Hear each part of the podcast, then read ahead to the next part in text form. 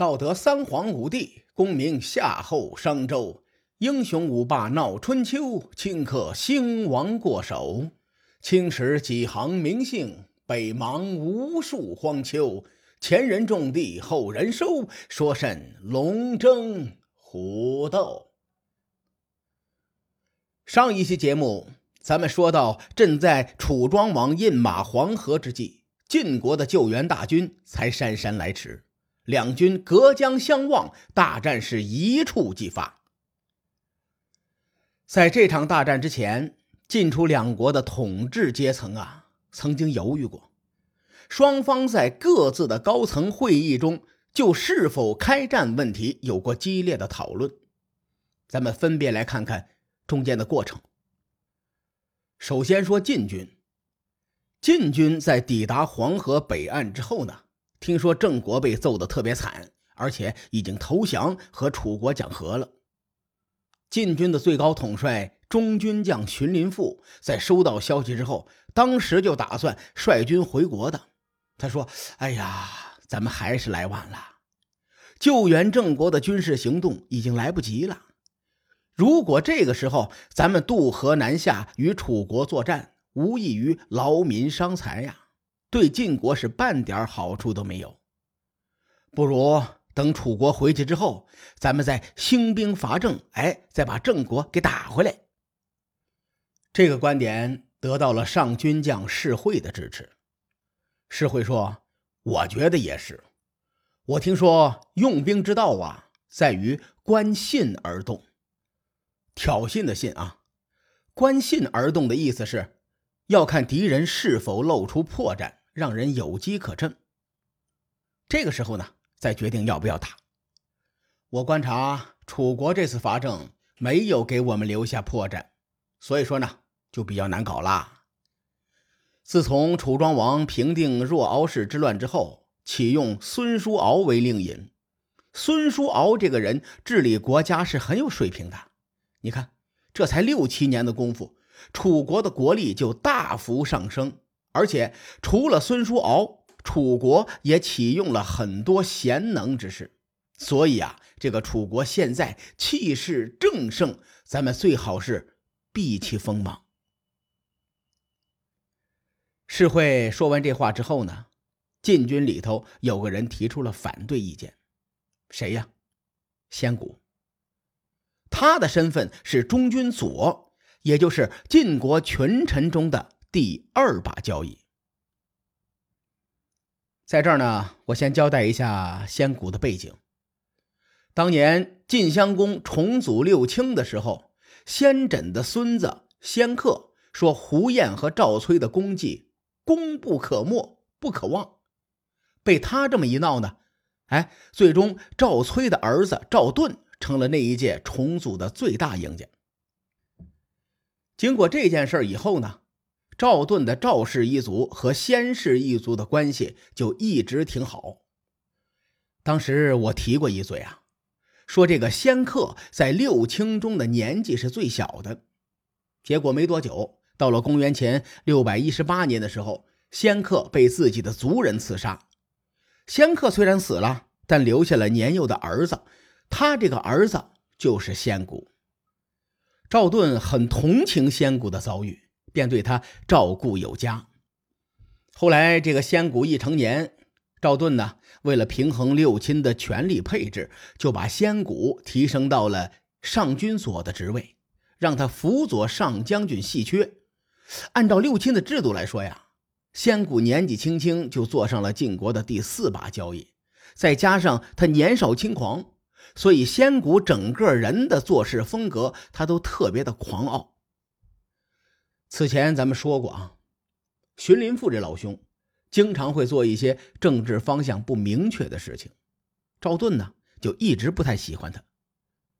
而赵盾对仙谷有提携之恩，仙谷的职业生涯从开始就站在了赵盾的派系里头，所以呢，仙谷对荀林父自然就很不满。赵盾和细缺先后去世，荀林父。坐上了中军将的位子，仙谷也升官了，他坐到了中军左的位子上。列位，咱们看看时间线啊。公元前六百一十八年，仙谷还年幼呢。如今过了二十来年，仙谷这个时候的岁数应该是三十来岁的样子。仙谷如此年轻就坐上了晋国群臣的第二把交椅，这家伙做事啊，难免会贪功冒进。年轻啊，对吧？仙姑就说了：“说我晋国之所以能够称霸诸侯，靠的是将士勇猛，群臣尽力。”郑国乃中原必争之地，却因为我们无法作为而丢失掉这个事儿啊，绝对不能忍。假如晋国的霸业在我手上丢掉，我宁可一死为快。况且我大军出征，却因为听到了敌军强大而退兵，这是怂货的行为啊！嘿，诸位，你们能忍这种耻辱，我仙谷却忍不了。随后呢，他就带着自己所统帅的军队渡河而去。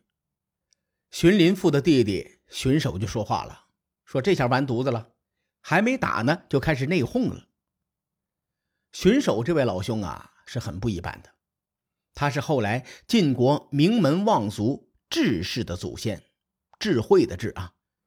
这个人在后边还会出现，请大家记住他，他是荀林父的弟弟，叫荀守。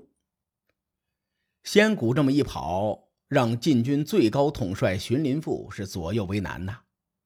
挥师渡河追上仙谷吧，有违初心；不追吧，一旦遇上楚军，十有八九会被人打死。就在这个时候，晋军司马韩却说：“如果仙谷带领所属的部队战败，你的罪就大了。你想啊，你是三军主帅呀。”军队里有人不服从命令，你一个人要负全责的。而且郑国已经丢了，仙谷的部队也败亡的话，这罪可不轻啊！你现在不如继续南下。如果我们和楚军交战失败，那失败的罪过可以由六卿同时承担。如此一来呢，比你一个人负全责要好得多。荀林父一听。有道理呀，于是当场一拍桌子，下令说：“全军渡河。”可能各位要问了啊，说这个韩厥是谁呀？为什么他说话这么好使，荀林父都得听他的？这个韩厥呢，也是个知识点，以后还会出现，给大伙介绍一下。韩厥幼年丧父，是在赵崔家长大的，后来呢？赵盾回到晋国之后，韩厥就和赵盾哥俩的感情是越来越好。赵盾独揽大权二十多年，韩厥一直就位居中军司马这个职位，可以说是赵盾的左膀右臂呀。晋国的司马是专门负责军纪军法的职务，所以韩厥就相当于纪检委的领导，或者说呢。他就类似于少林寺戒律院的首座。他这个人刚正不阿，有威望，得人心，同时呢，也是负责军法工作的领导。他开口表个态，可比别人有分量多了。晋军因为内讧啊，导致全军南渡黄河。楚军在黄河边喂马喂得开心呐，看见晋军渡河，吓了一跳啊。楚军此行出征，在外头晃悠了至少四五个月了。您看啊，咱们算算楚军的时间，前后两次围困新郑，一次十七天，一次三个月，这合起来就三个半月了。楚庄王考虑到将士们也疲惫了，所以他就想撤了。令尹孙叔敖也觉得，说既然郑国已经臣服，现在呢和晋国开战没有太大的意义。赢了得不到好处，输了呢肯定吃亏，而且还劳民伤财的，这个买卖不能干。就在这个时候，楚军也跳出来一个人，主张要打。这个人是谁呀？午餐。这午餐可不是吃的午餐啊，他是楚庄王的宠臣。除此之外呢，他还是伍子胥的曾祖父。午餐同志不敢怼楚庄王，只能拽着孙叔敖一顿发火。孙叔敖气不过来呀，说：“如果这一战楚国不胜，就是把你午餐当肉给吃了，都于事无补。”午餐也回怼他说：“这一仗我们得打，如果胜了，说明你孙叔敖没有策略；如果不胜，那我午餐就战死在敌军阵中。你想吃我的肉，你吃得着吗？”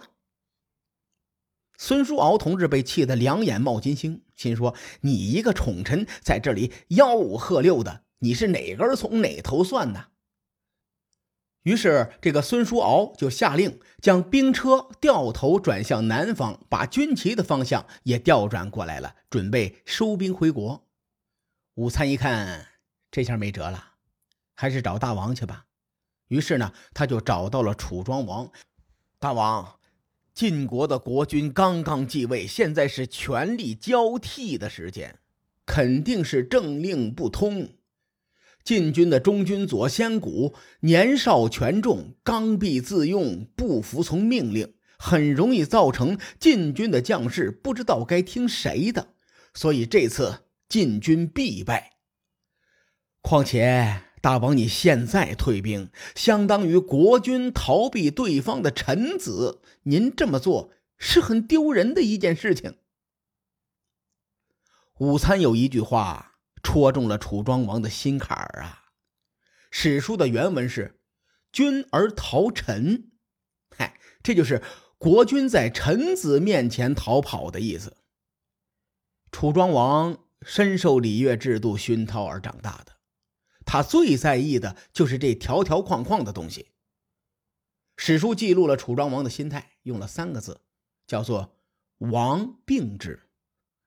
用时髦一点的词儿解释啊，就是扎心了，老铁。于是呢，楚庄王立刻命令孙叔敖调转车头向北，准备甩开膀子跟晋军狠狠的干上一架。最终啊。晋楚两军在碧水河畔的碧地相遇，在这里呢打了一场著名的战争，叫做碧之战。同时，因为碧水入荥阳的地方叫做两塘，所以碧之战又称作是两塘之役。如今，在上海博物馆藏着很多关于两塘之役的战国的楚简，有兴趣的小伙伴呢，可以去看看，感受一下历史的厚重。至于碧之战中还发生了哪些精彩？各位看官，且听下回分解。书海沉沉浮浮，千秋功过留与后人说。我是西域说书人介子先生，下期节目咱们继续聊春秋风雨。更多精彩内容，请搜索关注微信公众号“伯乐灯”，与更多听友交流互动。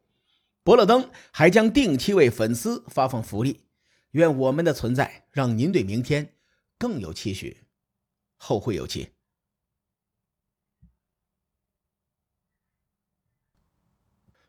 大王，晋国的国君刚刚继位，现在是权力交替的时间。